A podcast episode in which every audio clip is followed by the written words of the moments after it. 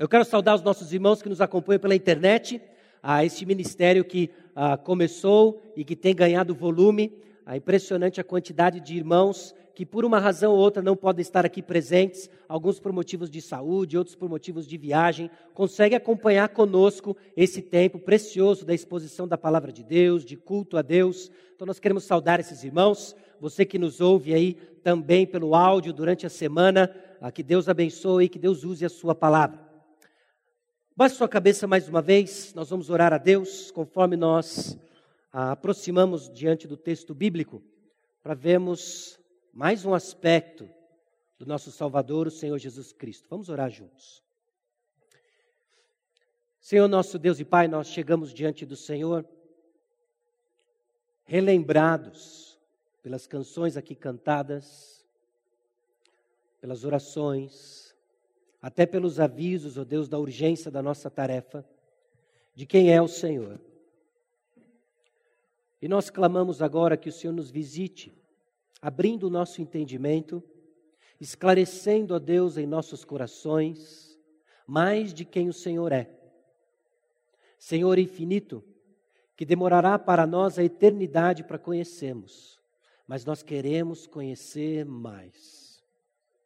Aqui hoje, Deus, nós nos reunimos em diversas circunstâncias. Alguns tristes, atribulados, alguns cansados na luta com o pecado, alguns, ó Deus, contentes por circunstâncias favoráveis e gratos ao Senhor. Mas para todos nós, Jesus é o maior profeta que traz promessas de encorajamento, que traz, ó Deus, palavras duras de acusação ao pecado, que nos aponta para o mesmo lugar a cruz do Calvário, onde vemos a seriedade do nosso pecado e onde vemos a nossa esperança. Jesus ressuscitou. Fale conosco, Deus, apesar do pregador. Fale conosco, Deus, na clareza da tua palavra, apesar da confusão, ó Deus, muitas vezes que nós, pregadores, temos em pronunciar tua palavra. Que nada hoje seja um obstáculo para conhecermos mais de Jesus. E é no nome poderoso dele nosso profeta maior, que nós oramos. Amém. Nós estamos caminhando para o meio da nossa série expositiva, expositiva doutrinária sobre a pessoa do Senhor Jesus Cristo. Se você tem acompanhado nas últimas três semanas, nós temos focado na pessoa do Senhor Jesus Cristo de uma maneira especial. É óbvio que todo sermão, de alguma forma ou de outra, nos leva, nos aponta ao Senhor Jesus Cristo. Mas nós temos tirado um tempo para fazer uma série diferente. Nós não estamos focando apenas num livro bíblico, como é costume nosso, como é prática nossa e vai continuar sendo assim, mas nós estamos fazendo um parênteses. Nós estamos olhando para o grande arcabouço da palavra de Deus e olhando para que ela nos diz acerca da pessoa do Senhor Jesus Cristo. Nós já vimos que Jesus, ele é o Senhor poderoso e fiel.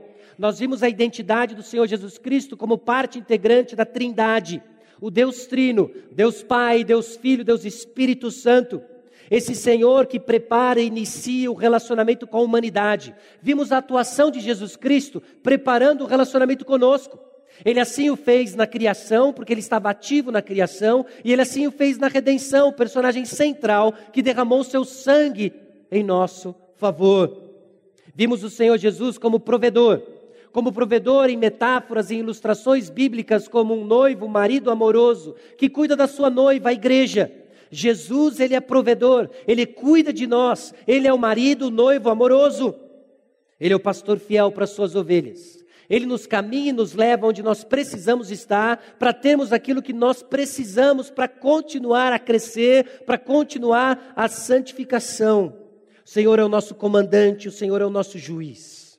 Nós vimos isso na nossa primeira mensagem da série, Jesus, o Senhor poderoso e fiel. Vimos também Jesus como servo sofredor e submisso. Ele é o poderoso, fiel e protetor, sim, mas a palavra de Deus também aponta para a realidade de que Jesus, ele é o servo sofredor. Existem aspectos da identidade de Jesus, existem aspectos da missão de Jesus que nos encontram onde nós estamos. Jesus, ele é o servo sofredor. Ele é o servo sofredor numa posição privilegiada. Nós vimos que servo é uma posição privilegiada. Deus exalta aqueles que se humilham. Jesus Cristo foi humilhado e ele encontra-se na posição de maior exaltação. É ele o personagem principal da consumação dos séculos.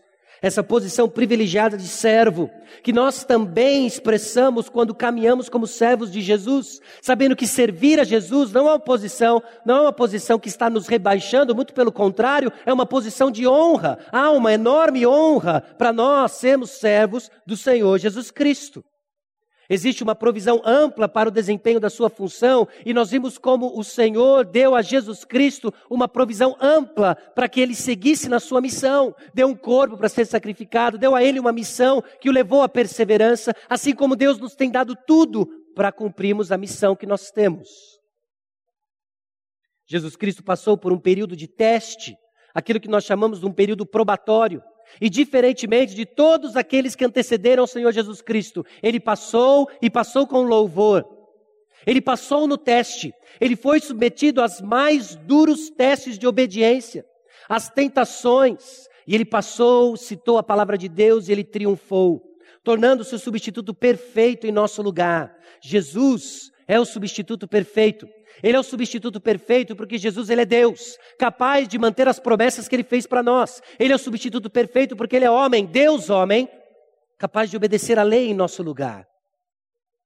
Então estamos ampliando a nossa compreensão de quem Cristo é, não estamos ampliando quem Jesus é, estamos ampliando quem Cristo, quem é a nossa compreensão sobre quem Cristo é. E assim eu espero que o Espírito Santo use isso nos levando a uma posição de adoração, de obediência, a encontrar prazer em relacionar-nos com o Senhor e deixar essa religião cerebral, cheia de fatos, mas que não toca o nosso coração, nos movendo a uma posição de obediência, de servos do Senhor, porque nós somos comprados por precioso sangue para isso. É conhecer ao Senhor. Nós somos chamados a conhecer ao Senhor. Dennis Johnson disse o seguinte: o mediador da nova e melhor aliança, essa aliança de amor que não pode ser quebrada, nem mesmo pelos nossos piores pecados, só pode ser Jesus. O Filho que é tanto o resplendor da glória de Deus, e o servo fiel que veio ao mundo para fazer a vontade de Deus e então salvar e santificar a outros. Baseado em Hebreus capítulo 10, versículos 5 a 10.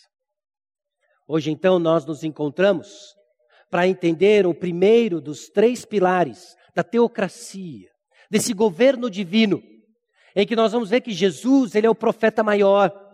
No domingo que vem, nós vamos ver que Jesus, ele é o sumo sacerdote. E no próximo domingo, se Deus quiser, Jesus, o Rei dos Reis. E eu espero que você saia daqui hoje familiarizado com isso, os ofícios de Cristo. Ele é profeta, ele é sacerdote, ele é rei e vão ter implicações sobre o ofício de Cristo Jesus para a nossa caminhada cristã. Existem implicações sobre a nossa caminhada na santificação, saber que Jesus ele é profeta, saber que Jesus ele é sacerdote, saber que Jesus ele é rei. E que todos aqueles profetas, que todos aqueles sacerdotes, que todos aqueles reis apontavam de alguma forma para o Senhor Jesus Cristo. E ele une os três de maneira perfeita. Ele é o nosso profeta, ele é o nosso sacerdote, ele é o nosso rei. Irmãos, isso muda o nosso dia a dia. Saber disso, se apropriar disso, deve nos fomentar não só a adoração, como compreender os recursos que estão à nossa disposição para crescermos em santificação. Crescemos no conhecimento, crescemos em justiça, crescemos em pureza. E cada um desses aspectos ministra aos nossos corações de uma maneira específica. Você precisa saber que Jesus é o profeta maior.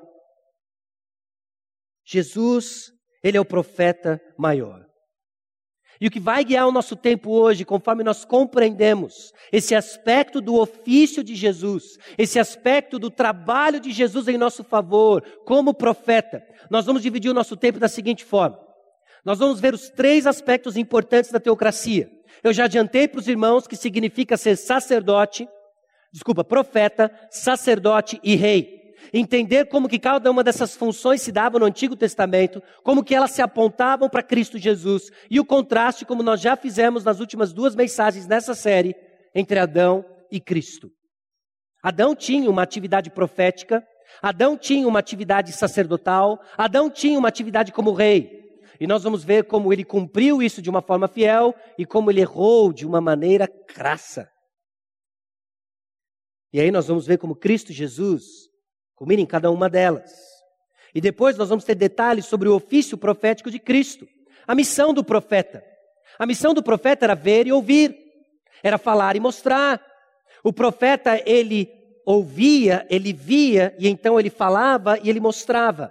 Há uma atividade profética no Antigo Testamento que permeia e amarra todos os personagens proféticos que nós lemos de Gênesis até o final do Antigo Testamento, de Gênesis até Apocalipse.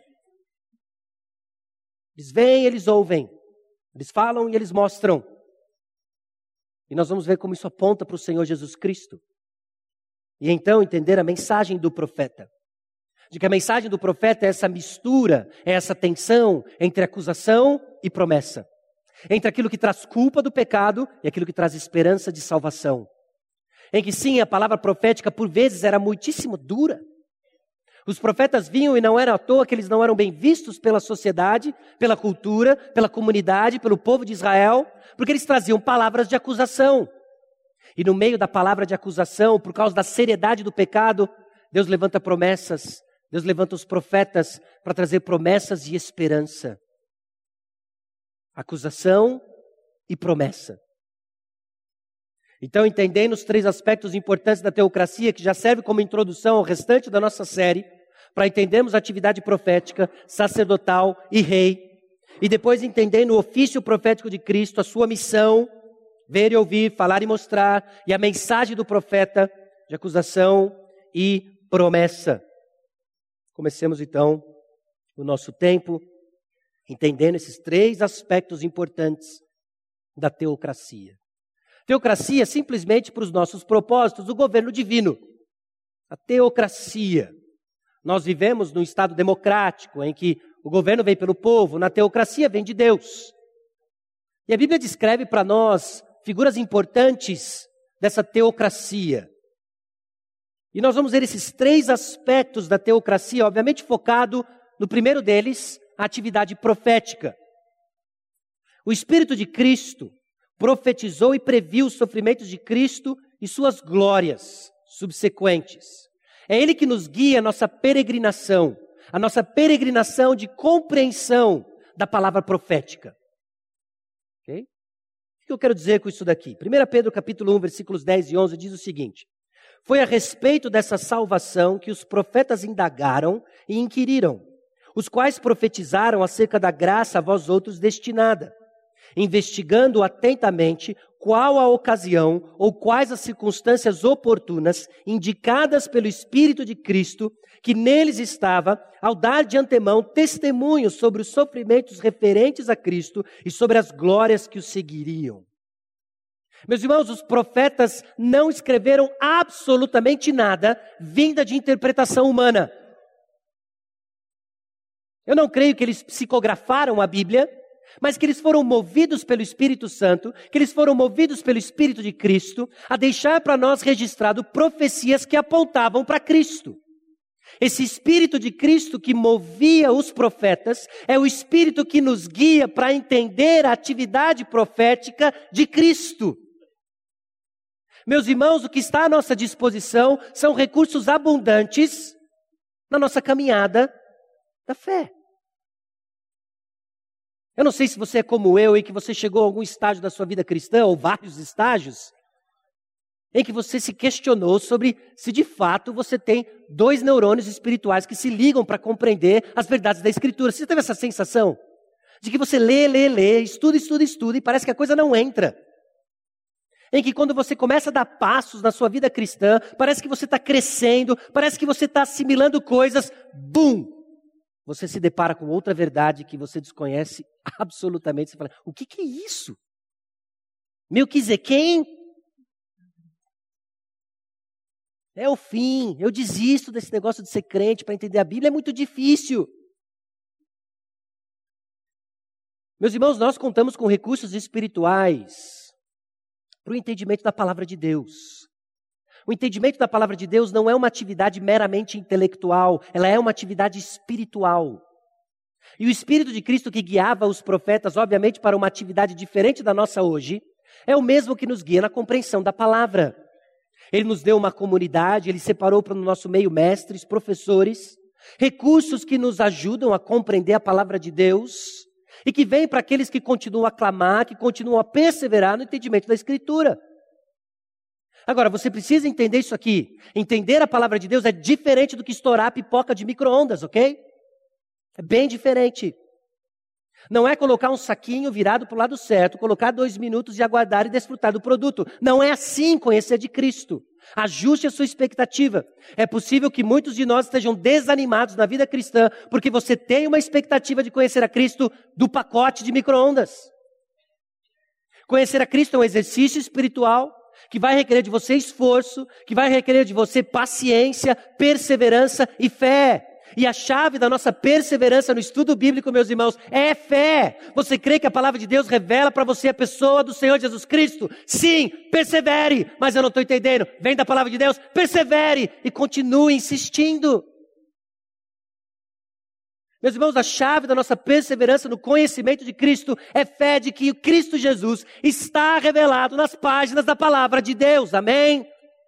Se assim não fora, não há mais sentido pregar. Se assim não fora, não há mais sentido carregar a Bíblia ou baixar um app da Bíblia no seu celular. Então nós vamos perseverar. Nós vamos perseverar porque o Espírito Santo, ele é atuante, formando em nós a comunidade de Cristo no conhecimento de Cristo. E como que eu sei? Ele nos deixou a palavra. E quando nós abrimos a palavra de Deus e nós testemunhamos daquilo que Cristo Jesus é dito e profetizado nas páginas da Bíblia, nós aprendemos mais dele.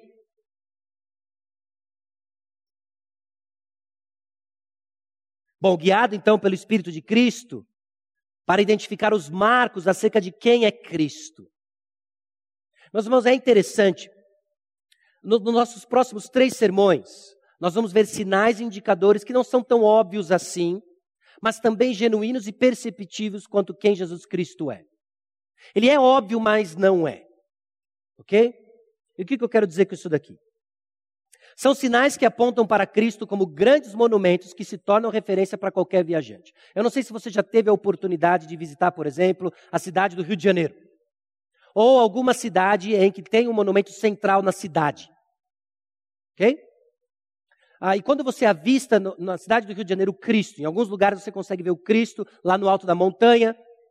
Onde quer que você esteja em determinados lugares da cidade, você enxerga o Cristo. Eu não sei chegar lá, mas guiado por ele, eu vou indo. De repente você se dá numa parede, numa rua sem saída, você continua olhando. É um referencial. Ele não é um mapa preciso, mas ele é um referencial de um caminho.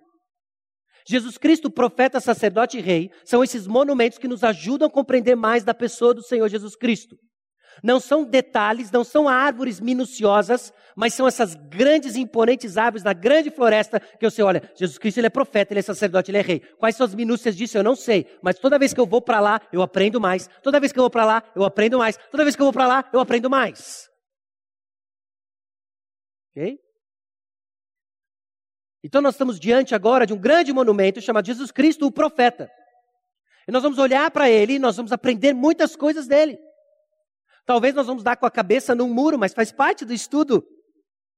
E aí nós vamos virar para o lado, nós vamos virar para outro lado e nós vamos continuar aprendendo mais dele com os olhos fixos em quem? Jesus Cristo. E um dos sinais claros dados por Deus é os líderes usados por Deus para administrar sua aliança com seu povo, profeta, sacerdote e rei. E aí, profeta, sacerdote e rei são palavras que devem, devem chamar sua atenção. Porque toda e qualquer vez que você escuta a palavra profeta, este é um monumento que está apontando para quem? Cristo. Ah, sacerdote, o sumo sacerdote está apontando para quem? Cristo. Ah, o rei está apontando para quem? Cristo. E nós vamos ver as duas maneiras em que tanto um profeta, quanto um sacerdote, quanto um rei podem apontar para Cristo Jesus. Ou por aquilo que eles fazem, ou até mesmo por aquilo que eles deixam de fazer. Criando em nós um anseio por aquele que viria e cumpriria de fato o ofício da teocracia. O perfeito profeta, o perfeito sacerdote, o perfeito rei. Esses líderes, então, profetas, sacerdotes e reis, eram chamados de oficiais teocráticos por serem representantes divinos da teocracia, diferenciando o povo de Israel das outras nações. Deus escolheu um povo para si mesmo, e ele vai santificar o seu povo. A implicação da santificação do povo é separar o povo dos demais povos. Esse povo é diferente. Por que, que ele é diferente? Bom, Deus separou três figuras, profeta, sacerdote e rei, que são usados pelo Senhor para regulamentar esse relacionamento do povo com Deus. E cada um tem uma função distinta, deixando claro que esse povo aqui é diferente. Agora faz as ligações. Nós temos em Jesus o nosso profeta, sacerdote e rei, que quando ele é pregado, quando ele é crido no nosso meio, trabalha no nosso meio, fazendo com que este povo seja diferente dos outros. E aí eu me espanto quando nós vemos igrejas tentando se tornar parecidos com o mundo. Quando o tempo todo a igreja deve buscar para viver ser diferente do mundo. No mundo, com certeza, mas não do mundo. Então, o fato de que nós temos Jesus Cristo como profeta, sacerdote e rei, significa que nós somos um povo distinto dos demais povos, que ter a Cristo Jesus deve fazer de você diferente de quem não tem. E nós vamos ver em cada um desses ofícios como isso se dá. Bom, esses três importantes ofícios, eles funcionam como uma espécie de colchão e ponte. E é interessante isso. Eles absorvem o impacto eles também criam um relacionamento. Quando esses mediadores ficavam entre Deus e o homem, eles funcionavam como amortecedores e pontes entre Deus e o povo. O que, que é esse ministério do colchão? Okay? O que são esses amortecedores? Deus é santo e puro. Porém, Deus também é fogo consumidor, cuja pureza é perigosa para um povo pecaminoso e contaminado. Meus irmãos, e nós vemos essa atividade desses ofícios da teocracia, trabalhando como um colchão entre Deus e o povo. Talvez você se lembre, na nossa exposição alguns anos atrás, no livro de Êxodo. E se não for forçar muito a sua memória, mas já forçando a sua memória, inclusive a minha, Êxodo 32 narra para nós o momento em que Moisés é um grande colchão entre Deus e o povo. Porque Deus é santo, porque Deus é justo, irado contra o pecado, ele afirma para Moisés que ele vai destruir o povo. Então vem esse mediador, vem esse Moisés que talvez tenha traço dos três figuras: profeta, sacerdote e rei. E ele funciona como um amortecedor, intercedendo pelo povo, clamando ao Senhor por causa da glória de Deus, para que ele não destrua o povo. É essa atividade que muitas vezes esses mediadores funcionam como amortecedores. Você já se perguntou por que, que não desce fogo do céu e nos fulmina aqui na igreja? Porque existe um, um enorme amortecedor chamado justiça de Cristo, que se fosse retirado, não ficava um. A começar em mim. E nós temos que aprender a identificar isso, apreciar isso.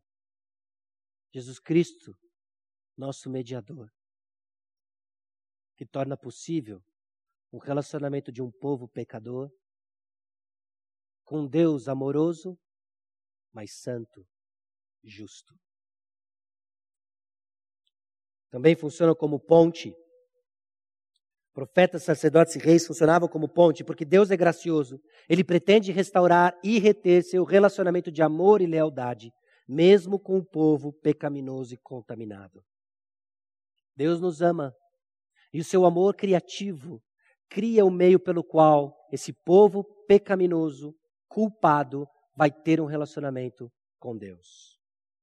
Então, por isso Deus veio até nós, fala conosco, nos reconcilia, nos reconcilia governa e nos defende e nos direciona a caminhos que agradam ao Senhor. Agora, profetas, sacerdotes e reis, eles tinham papéis diferentes. Os profetas tinham um papel bem distinto deles. Moisés tem essa posição de destaque, tem os três ofícios, tanto como profeta, sacerdote e rei. Enquanto Moisés preparava Israel para viver na terra prometida, ele deu instruções para os reis, ele deu instruções para os sacerdotes, ele deu instruções para os profetas. Então pare e pensa e exerça a sua criatividade aqui, a sua imaginação. Depois da peregrinação no deserto, chegou o momento do povo de Israel entrar na terra prometida. Moisés não vai entrar na terra. O seu sucessor irá liderar o povo de Israel para a terra prometida, para gozar de todas as promessas feitas por Deus ao povo. Josué iria liderar o caminho. Porém, Moisés ainda é usado para ser aquele que vai dar instruções específicas de como profetas deveriam se portar, de como sacerdotes deveriam se portar, de como reis deveriam se portar. E essas instruções são claras. Se o povo de Israel quisesse, quisesse gozar do governo de Deus sobre eles na terra prometida, eles deveriam atentar sobre os ofícios dos seus mediadores. Era importante então que o profeta desempenhasse o seu papel, era importante que o sacerdote desempenhasse o seu papel, era importante que o rei desempenhasse o seu papel, porque através desses três mediadores, usando grupos distintos, Deus iria governar Israel. Liga os pontos. Jesus Cristo é o nosso profeta, o nosso sacerdote, o nosso rei. Conhecendo o papel que ele desempenha, um mediador apenas, como que Deus governa a sua igreja, por meio de Jesus Cristo. Por quê? Porque ele é profeta, sacerdote e rei. Então, se nós vamos desfrutar do governo de Deus, é porque Jesus Cristo, ele é o governante. Já inaugurado, mas ainda não consumado, nós ainda aguardamos o dia em que Jesus Cristo há de sentar literalmente no trono e governar todos nós. Bom, o que, que diz Deuteronômio 17, de 14 a 20? Quando Deus dá instruções para os reis. Quando entrares na terra que te dá o Senhor teu Deus e a possuíres, e nela habitares e disseres: Estabelecerei sobre mim um rei, como todas as nações que se acham em redor de mim. Estabelecerás com efeito sobre ti como rei aquele que o Senhor teu Deus escolher. Homem estranho que não seja dentre os teus irmãos, não estabelecerá, estabelecerá sobre ti, e sim um dentre eles. Porém, este não multiplicará para si cavalos, nem fará voltar o povo ao Egito para multiplicar cavalos. Pois o Senhor vos disse: Nunca mais voltareis por este caminho. Tampouco para si multiplicará mulheres, para que o seu coração se não desvie, nem multiplicará para si prata ou ouro. Também, quando se assentar no trono do seu reino, escreverá para si um traslado desta lei num livro, do que está diante dos levitas, sacerdotes, e o terá consigo, e nele terá todos os dias da sua vida, para que aprenda a temer o Senhor, teu Deus, a fim de guardar todas as palavras dessa lei e estes estatutos para os cumprir. Isto fará para que o seu coração não se eleve sobre os seus irmãos e não se aparte do mandamento, nem para a direita, nem para a esquerda, de sorte que prolongue os dias no seu reino, ele e seus filhos no meio de Israel. O que, que o rei de Israel deveria fazer? Nada do que os reis dos outros povos faziam, e ele deveria manter o seu coração direcionado para a lei do Senhor. Por quê? Porque os reis executavam a lei do Senhor. Então, se você quiser ser um, um rei dentro dessa teocracia, o que você precisa fazer, rei de Israel, é executar a lei de Deus. É isso que você deve fazer. Essas são as instruções para aqueles que estão entrando na terra prometida. Moisés, o que, que os sacerdotes devem fazer? Os sacerdotes levitas e toda a tribo de Levi não terão parte nem herança em Israel.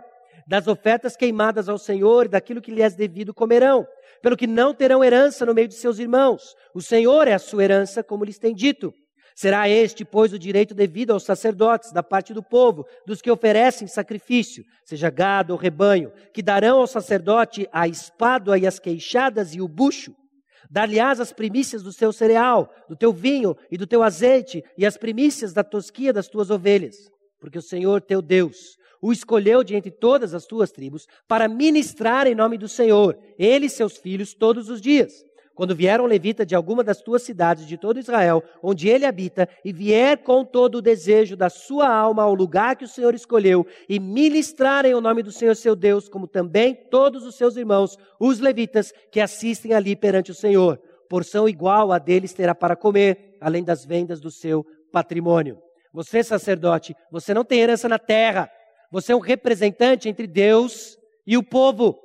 E cabe a você fazer essa representatividade. Você, sacerdote, você não é rei. Você é rei, você não é sacerdote. E você, sacerdote, você rei, você não é profeta.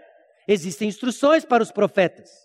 Deuteronômio capítulo 18, versículos 9 a 22, nós não vamos ler, mas são as descrições em que Moisés dá para os profetas. Via de regra, o profeta deve dizer o que Deus diz, não o que ele quer que seja dito. O profeta diz aquilo que ele ouviu, ele mostra aquilo que ele viu. O profeta não produz mensagem, ele comunica uma mensagem que veio de Deus. É isso que o profeta tem que fazer. E se Israel seguisse isso, ia ser fenomenal. Ia ser nunca na história desse país. Israel foi tão Israel. Mas você conhece a história de Israel. Você conhece e viu que profetas foram fiéis, profetas foram infiéis. Sacerdotes foram fiéis, sacerdotes foram infiéis. Reis foram fiéis e reis foram infiéis. Quando fiéis nos apontavam para aquele que viria, nos davam um vislumbre de como seria. Quando infiéis criavam um anseio para aquele que viria de fato cumprir o que nenhum rei, o que nenhum sacerdote, o que nenhum profeta conseguiu. Irmãos, nas gerações pós-Moisés, os três ofícios iriam ser desempenhados por grupos diferentes. Aqueles que iriam ouvir e falar a palavra de Deus eram os profetas. Aqueles que iriam executar a lei de Deus eram os reis. E aqueles que prestariam serviço na presença de Deus, sacerdotes. Deus planejou para que essas três esferas de mediação viriam a convergir novamente numa única pessoa, Jesus Cristo. Agora para um pouco. E mais uma vez eu vou pedir um exercício da sua imaginação e criatividade. É como se Deus estivesse planejando uma bela estrada que nos leva a Cristo. Eu vou dar para você esse ofício aqui, o ofício de um profeta. Eu vou dar a vocês esse ofício aqui de um sacerdote. Eu vou dar aqui a vocês o ofício de um rei. Eles entendiam os propósitos, mas eles não compreendiam a profundidade disso. Mas pela fé eles recebem isso e por alguns anos, em alguns momentos da história, eles obedecem por causa da fé que eles têm no plano de Deus. E hoje nós já sabemos, olhando para a história, que todos eles nos levam a Cristo Jesus. Deus está nos ensinando a pensar para desfrutar da pessoa de Cristo. Meus irmãos, Jesus é muito melhor do que um amigo invisível. Jesus é muito melhor do que uma passagem grátis para o céu. Jesus, ele é o profeta maior, ele é o sumo sacerdote, ele é o rei dos reis.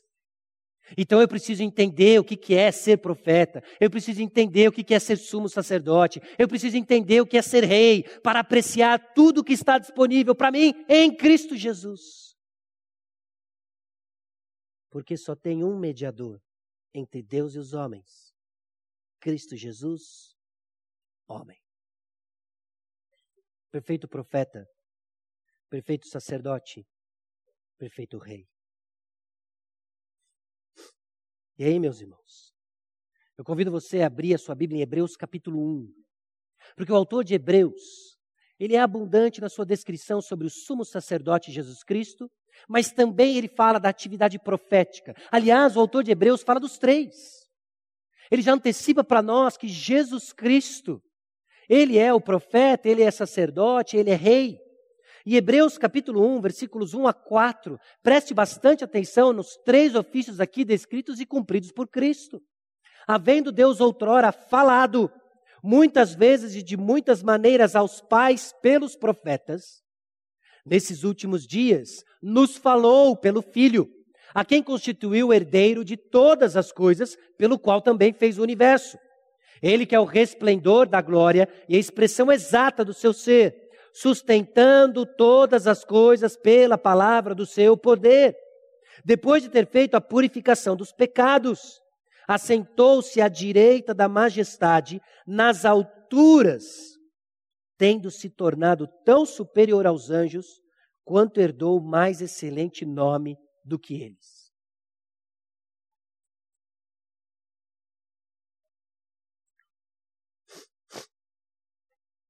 É a identidade divina de Jesus que o qualifica como profeta, trazendo a palavra de Deus. É assim que a passagem começa. Deus falou muitas vezes por profetas, mas agora ele fala por meio do seu filho Jesus Cristo. Jesus Cristo está trazendo a mensagem do Pai. Jesus Cristo trouxe para nós a mensagem de Deus Pai. Por quê? Porque ele é o profeta maior. Esses últimos dias que o texto diz, liga a história do Antigo Testamento com Jesus. As Escrituras estão dando testemunho acerca de quem Cristo é. E embora exista uma continuidade dessa atividade profética, existe uma enorme diferença. Jesus é como Moisés, ao mesmo tempo que ele é infinitamente maior que Moisés. Ele é como Moisés porque ele trouxe para nós a palavra de Deus Pai, e ele é diferente de Moisés porque ele é o profeta maior. Ele é o Verbo que se fez carne, ele é a mensagem encarnada.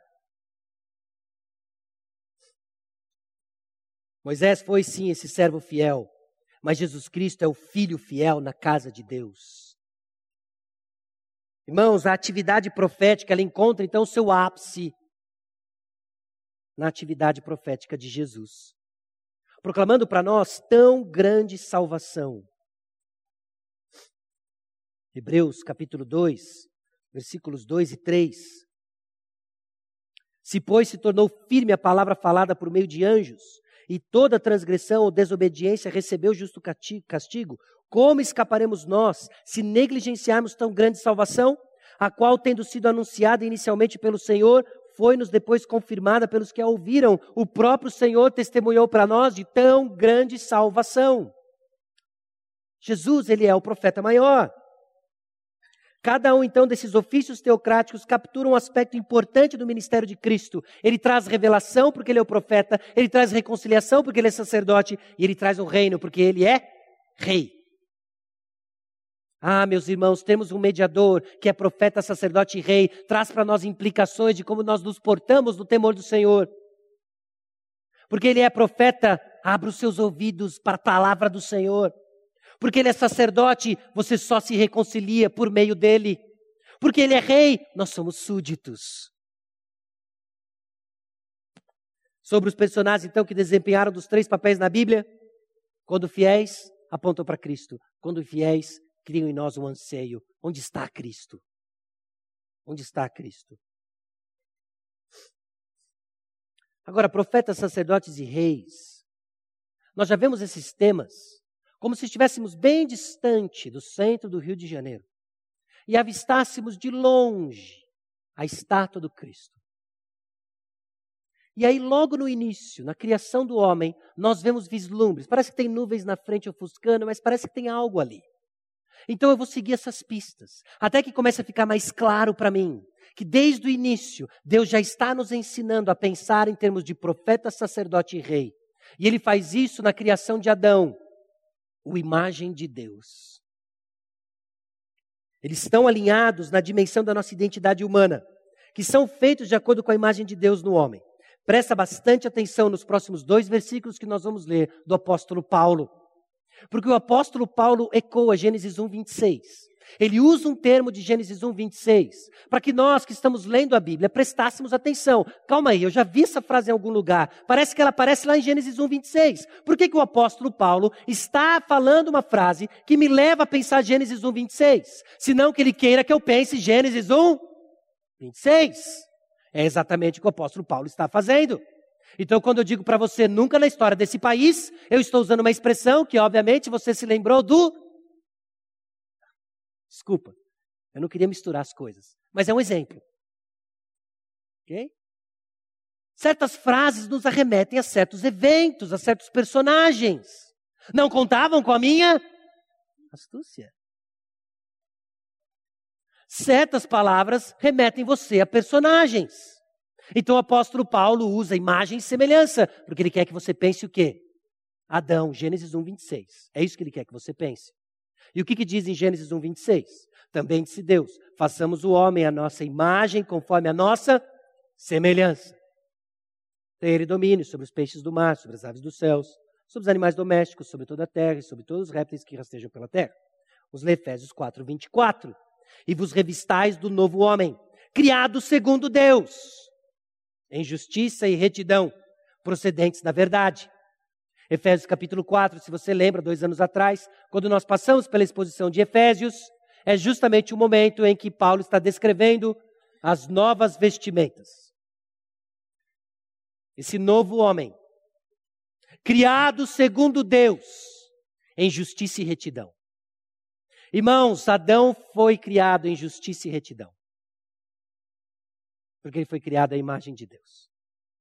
Aí Gênesis capítulo 3 nos mostra que essa justiça e retidão foram comprometidas. E aí nós vemos todo o estrago que o pecado fez desde então. E aí vem Jesus Cristo, o segundo Adão, em que nós somos uma nova criatura. Criados como uma nova criatura. Não no primeiro Adão, mas no segundo Adão. Para que desfrutássemos de justiça e retidão. E o apóstolo Paulo vai além, Colossenses 3,10. E vos revestiste do novo homem que se refaz no pleno conhecimento, segundo a imagem daquele que o criou. Imagem de quem que criou você? Jesus. Então a imagem de Deus em nós, meus irmãos, é vista em justiça, retidão e conhecimento. Portarmos a imagem de Deus vão ter implicações no nosso conhecimento, na nossa justiça e na nossa retidão. Portar a imagem de Deus vai ter implicações no que você pensa, em como você age e no que você deseja. Essa imagem de Deus foi deturpada pelo pecado, mas em Cristo Jesus que nós estamos sendo recriados. Como que eu sei que eu estou crescendo em santificação? Bom, tem três termômetros: conhecimento, justiça e retidão. A imagem do Criador, no qual estamos sendo renovados, inclui conhecimento. E a semelhança de Deus para crentes renovados como Adão antes da queda inclui verdadeira justiça e santidade. A passagem da criação, tanto em Gênesis 1 e 2, implica em ter conhecimento, justiça e pureza. Irmãos, não são meramente virtudes desejáveis é para quem e para o que Cristo nos comprou para ser. O que você conhece precisa ser transformado. O que você deseja precisa ser transformado. O que você sente precisa ser transformado. Porque nós somos recriados à imagem de Deus. Bom, esses três aspectos, então, pelos participantes do relacionamento com o Senhor. Porque nós estamos com três personagens aqui: o Senhor, esse mediador, profeta, sacerdote rei, e o servo. O verdadeiro conhecimento, o Senhor fala verdadeiramente ilumina o coração. Esse mediador, então, ouve a palavra de Deus e fala, entrega para o povo de Deus. E o servo ouve e confia na palavra de Deus. Bom, se eu vou crescer a imagem de Deus, se eu vou crescer a imagem de Cristo, e Ele vai transformar o que eu conheço, o Senhor fala e ilumina o coração. E como que ele fala? Ele usa um mediador, o profeta, que ouve a palavra de Deus e entrega a palavra de Deus. E o que nós fazemos diante do profeta? Qual é a atitude esperada diante daqueles que querem conhecer a imagem de Deus? Ouve e confia na palavra de Deus. E a mesma coisa para a autoridade justa. O Senhor, ele governa justamente, defende e julga. O que, que o rei faz? Ele executa a palavra, julga, sabe justamente, defende o povo de Deus. E o servo obedece a palavra de Deus. No relacionamento santo, o que, que o Senhor faz? Consagra, recebe adoração e o sacerdote ensina a palavra, espia e ora pelo povo de Deus. E o servo busca a paz e a pureza num relacionamento reconciliatório com Deus e com o povo de Deus. Irmãos, três implicações então. Todo filho de Adão e Eva foi criado à imagem de Deus e precisa, pode, conhecer a Deus verdadeiramente. É a atividade profética a exercer domínio de maneira justa, rei, porque Adão foi criado para exercer domínio, correto? Então já são os pontos ali dos ofícios teocráticos. E relacionar-se com o nosso Criador de maneira pura, sacerdote. Qual a implicação disso? Conhecer, ter o conhecimento renovado, é refletir a imagem de Deus por meio de nosso pensamento e nosso discurso. O que eu penso, o que eu falo precisa estar constantemente sendo renovado por causa da atividade profética à nossa disposição. Justiça é refletir a Deus em termos de nossas decisões através de escolhas sábias e ações justas. O povo de Deus precisa crescer em justiça. Por quê? Porque Deus é rei. Santidade é refletir a imagem de Deus em termos de pureza pessoal e integridade necessárias para relacionar-se com Deus em Sua presença. Por quê? Porque nós temos um sacerdote. As implicações de conhecer então os ofícios de Cristo Jesus chega no nosso dia a dia, de segunda a sábado, de domingo a domingo, no que eu conheço, nas minhas decisões e na qualidade dos meus relacionamentos. Antes de tudo com Deus e, obviamente, uns com os outros. Segunda implicação, nós podemos esperar encontrar temas de conhecimento, justiça e santidade em personagens bíblicos que são separados para o ofício como arautos da palavra de Deus, profetas, apóstolos e pregadores, defensores e juízes do povo de Deus, reis de juízos ou mediadores no santuário de Deus. Então, ao estudar a Bíblia, e esse ponto está aqui justamente para isso, ao estudar a Bíblia e ver a atividade de profetas, ver a atividade de sacerdotes, ver a atividade de reis, eles estão apontando você para Jesus Cristo. Aprenda a discernir as placas que nos levam a Cristo Jesus. Aprenda a olhar para o monumento do profeta, do rei, do sumo sacerdote e ser guiado, ainda que a gente não tenha resposta a tantas perguntas, não é? Eu sei a direção. Eu sei a direção. E quem é a direção? Cristo é a direção. E a terceira, porque cada filho de Adão e filha de Eva compartilham da culpa dos primeiros pais e da natureza corrupta, ninguém irá cumprir de forma perfeita os chamados para profeta, sacerdote e rei, até vir o Filho amado, que é a encarnação do Deus invisível. Então nós temos que aguardar. Quer dizer, os santos do Antigo Testamento tinham que aguardar, e nós hoje temos que crer, porque ele veio. Ninguém cumpre de forma perfeita, por isso Cristo veio. Então o que é o ofício profético?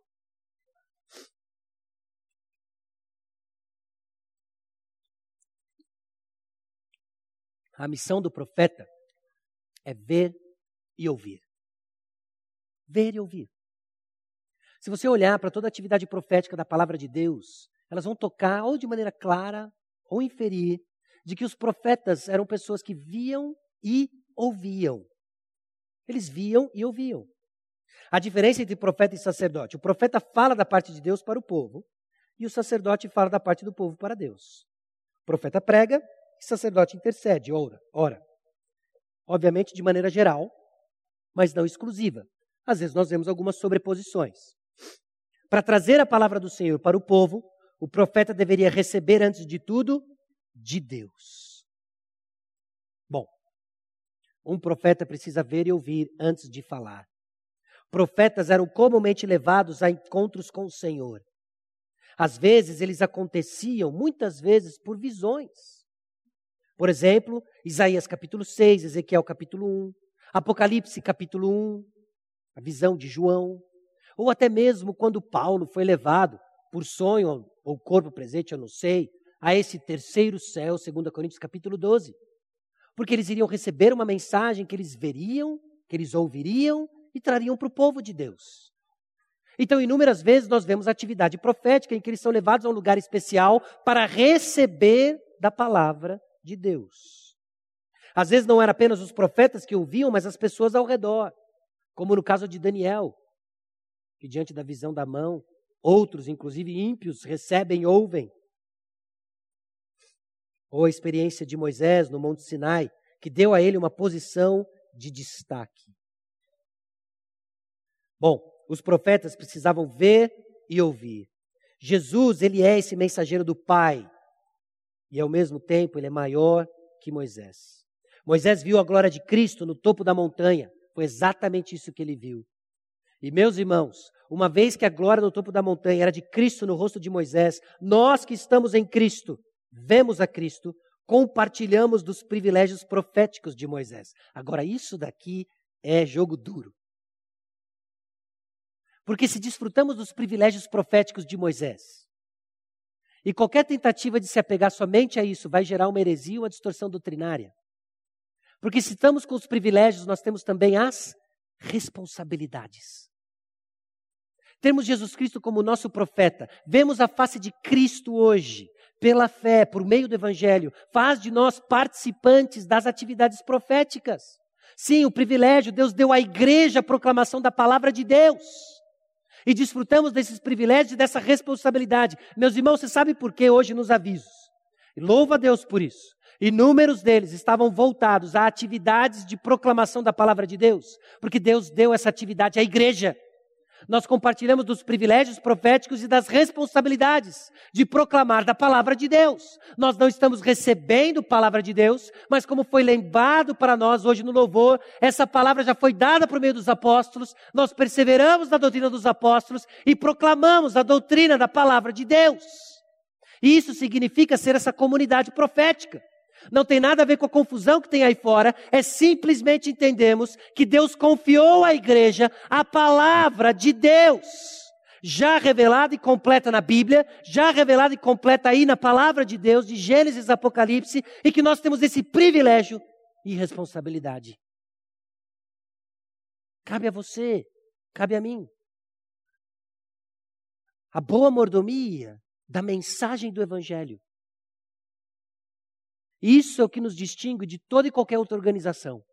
Você já reparou que tem tantas coisas que nós fazemos que outras organizações ou associações fazem? Às vezes a gente se reúne, come uma pizza legal e tal. Nada contra isso, absolutamente. Mas tem algo que só a gente pode fazer. É essa atividade profética, meus irmãos. O dia que isso cessar, nós deixamos de existir. Perde-se a razão da nossa existência tira a fachada e coloca qualquer coisa, Associação dos Torcedores do XPTO, que dá na mesma. Ok? Nós temos uma mensagem e nos compartilhamos dos privilégios e das responsabilidades, porque nós temos a face de Cristo no Evangelho. Bom, a missão do profeta não era só ouvir e ver, mas era também falar e mostrar. Recebida a palavra de Deus, os profetas deveriam proclamar e confirmar a mensagem com sinais. Milagres estão associados na Bíblia mais com atividade profética que sacerdotal ou reinado. É por isso que são os profetas que estão o tempo todo autenticando a mensagem por meio de sinais. Os milagres reforçavam a mensagem profética. Lembra das pragas no Egito? O que eram as pragas no Egito? Era a autenticação de que Deus é soberano sobre todas as divindades do Egito. Então não eram simplesmente pragas de queda de braço entre Deus e o Faraó. Há uma autenticação da mensagem. Você pode fechar os seus ouvidos e não querer ouvir, mas é a atividade profética. Séculos depois, Deus manda Elias e Eliseu, e é impressionante as atividades milagrosas que acompanham esses dois profetas, autenticando a mensagem. No Novo Testamento, a atividade milagrosa é intensificada no ministério de Jesus e dos apóstolos. Por quê?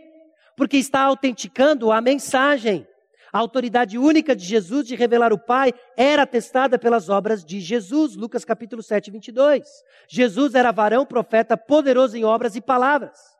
E essa descrição de Jesus lembra as palavras pelas quais Estevão iria descrever Moisés, poderoso em obras e palavras. Por quê? Porque Moisés era o profeta de Israel e Jesus é o profeta para nós e maior, poderoso em palavras e obras. O que, que eram os milagres de Jesus? Os milagres de Jesus eram sinais que atestavam as palavras de Jesus.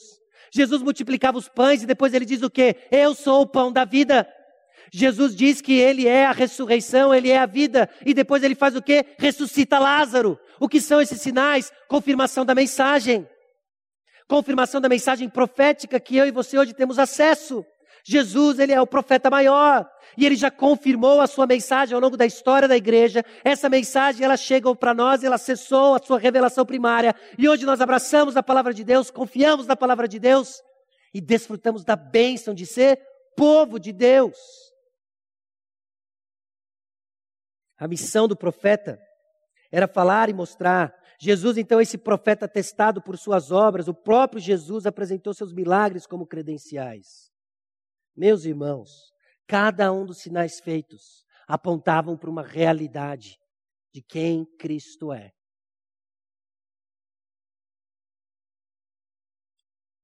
Agora, a sua mensagem é de acusação. Nós vimos que é ver e falar, nós vimos que é mostrar, ouvir. Agora, quais são as mensagens do profeta? Se não de acusação, essa mensagem profética ela pode ser resumida em acusação e promessa. Os livros proféticos tinham palavras de julgamento e de esperança ao mesmo tempo, assim como o Senhor havia dito. É por isso, meus irmãos, que ao pregarmos o Evangelho, nós temos más notícias para dizer. Agora, más notícias andam de mãos dadas com as boas notícias. Nunca destrua ninguém sem a intenção de encorajá-lo nas promessas do Evangelho. Nunca apresente a realidade de um pecador sem estar intencionado em ser fiel a toda a mensagem e dizer a esperança do nosso Redentor. Porque a mensagem profética ela traz acusação e ela traz promessa. Agora não ofereça esperança para aqueles que não estão aflitos pelo seu pecado. Senão nós criamos aí um grande grupo de pessoas moralmente elevadas que se sentem bem consigo mesmas, mas que não entendem o valor do sangue de Cristo. A mensagem anda junta, acusação e promessa. Jesus, ele é o promotor supremo, chamando o povo ao arrependimento. Agora é interessante, porque Jesus chama o povo ao arrependimento, e aí você conhece a história. Ele é crucificado, três dias depois ele ressuscita, ele passa um tempo com os discípulos, ele sobe aos céus, e aí ele manda quem? E o que, que o Espírito Santo faz? O Espírito Santo é esse promotor nas tribunas do nosso coração, no fórum do nosso coração. Quando a palavra de Deus é pregada e o Espírito Santo usa a palavra de Deus, ele traz acusação no âmbito do nosso coração. Ele traz a acusação do nosso pecado no coração, é a ação do Espírito Santo. Essa é a atividade de Jesus Cristo por meio do seu Santo Espírito. Depois, então, da ressurreição de Jesus, ele continua o seu ministério por meio do seu Santo Espírito. A promotoria anda então de mãos dadas com a promessa, a promessa do Evangelho. Deus enviou seus profetas também com boas novas, promessas confortantes de esperança e segurança que até os mais perversos poderiam ter seus corações transformados. Não tem caso perdido para a graça de Deus. Não tem caso perdido para a graça de Deus. Se você estava hoje cedo na escola bíblica dominical, o pastor Fábio nos lembrou da história de Jonas. E Jonas achava assim que tinha caso perdido. Os ninivitas. Aquele povo não dá não. Aquele povo não dá. Uma mistura de medo, então, de trazer a mensagem profética, que depois se transforma em ódio, para esses caras vão se converter. E aí nós vemos inúmeros improváveis ao longo da palavra de Deus. Saulo, que se tornou Paulo. Porque sim, a palavra profética acusa o pecado, mas ela traz promessas de restauração, de redenção. Os profetas também falaram de seu sacrifício, sacrifício de Jesus. E o apóstolo Paulo diz que Jesus é o pregador da paz. Abra sua Bíblia em Efésios, capítulo 2. Versículos 14 a 17. Porque ele é a nossa paz, o qual de ambos fez um e tendo derribado a parede da separação que estava no meio, a inimizade, aboliu na sua carne a lei dos mandamentos na forma de ordenanças, para que dos dois criasse em si mesmo um novo homem, fazendo a paz. E reconciliasse ambos em um só corpo com Deus, por intermédio da cruz, destruindo por ela a inimizade. E vindo, evangelizou paz a vós outros que estavais longe, e paz também aos que estavam perto. Porque por ele, ambos temos acesso ao Pai em um espírito. A mensagem do profeta maior é uma mensagem de paz. Que ele trouxe aos pecadores, que ele trouxe a nós que estávamos distantes do Senhor, e ele trouxe uma mensagem de reconciliação. Porque ele viu, ouviu, falou e mostrou, apontou, o profeta maior trouxe mensagem de paz. Nos dando esperança para uma reconciliação real. A Epístola aos Hebreus nos aponta que, no que se refere a escutar os mensageiros de Deus, o padrão é alto como nunca foi antes. Agora é o próprio filho que ele mandou. Mataram os profetas e agora ele manda o próprio filho. Conforme nós lemos nos livros dos profetas, com suas palavras de exortação e conforto, nós precisamos reconhecer que quando a palavra de Deus vem até nós, é Jesus quem está exercendo o ofício de profeta, revelando a nós, por Sua palavra e Espírito, a vontade de Deus para a nossa salvação. Irmãos, quando a palavra de Deus ela é pregada, quando ela é corretamente interpretada, fielmente exposta, quem está falando é o próprio Senhor Jesus Cristo. E a atividade do ministério do Espírito Santo é trazer essa palavra nas tribunas do nosso coração, trazendo convicção de pecado. E aqui uma palavra em especial para aqueles que não são reconciliados com Deus. Aqueles que não creem no Senhor Jesus Cristo como o único mediador, como aquele que trouxe uma palavra de paz, aqueles que encontram a sua alma cansada e estão separados de Deus. Hoje é dia de salvação, porque é a palavra de Jesus. E a palavra de Jesus é que você é um pecador, de que você é um pecador culpado do seu pecado, afastado de quem Deus é de que você não pode ter um relacionamento legítimo com o Senhor, de desfrutar quem é o Senhor por causa do seu pecado. É essa palavra de acusação que a palavra profética traz para todos nós. Mas a mesma palavra que traz esperança. Palavra que traz esperança dizendo que há um substituto, de que o seu pecado, o salário do seu pecado é a morte. Mas houve alguém que cumpriu todas as nossas obrigações, que cumpriu de forma perfeita a lei do Senhor e morreu em seu, em meu favor, para aqueles que creem tenham a vida eterna. Creia no nome do Senhor Jesus Cristo. Essa é a verdadeira palavra profética. Não há outro, não há outro nome, senão o nome de Jesus Cristo. E não há outro meio para termos um relacionamento com Deus, senão Jesus Cristo. Essa é a mensagem confiada à igreja, essa é a mensagem que vem sendo pregada por séculos e séculos, formando o povo especial de Deus.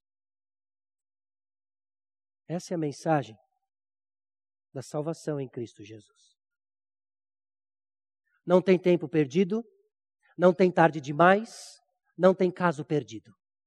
Tem um Salvador acima de todo tempo, acima de todo pecado, abundante na sua graça, dizendo: Vem Hoje é dia de salvação. E se você está aqui hoje incomodado com isso, não são minhas palavras, não é a minha persuasão, mas é a atividade do Espírito Santo no seu coração. E se você veio aqui hoje a convite de alguém, não deixe passar hoje à noite sem conversar com esse alguém e dizer: Eu preciso conhecer mais de Cristo Jesus. Vai ser nossa alegria e privilégio falar mais daquele que nos salvou e que salva você. Hoje é dia de salvação. Baixe sua cabeça, vamos orar.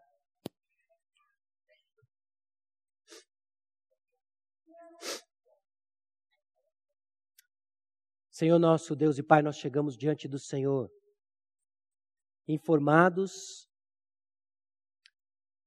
da atividade profética do Senhor Jesus Cristo.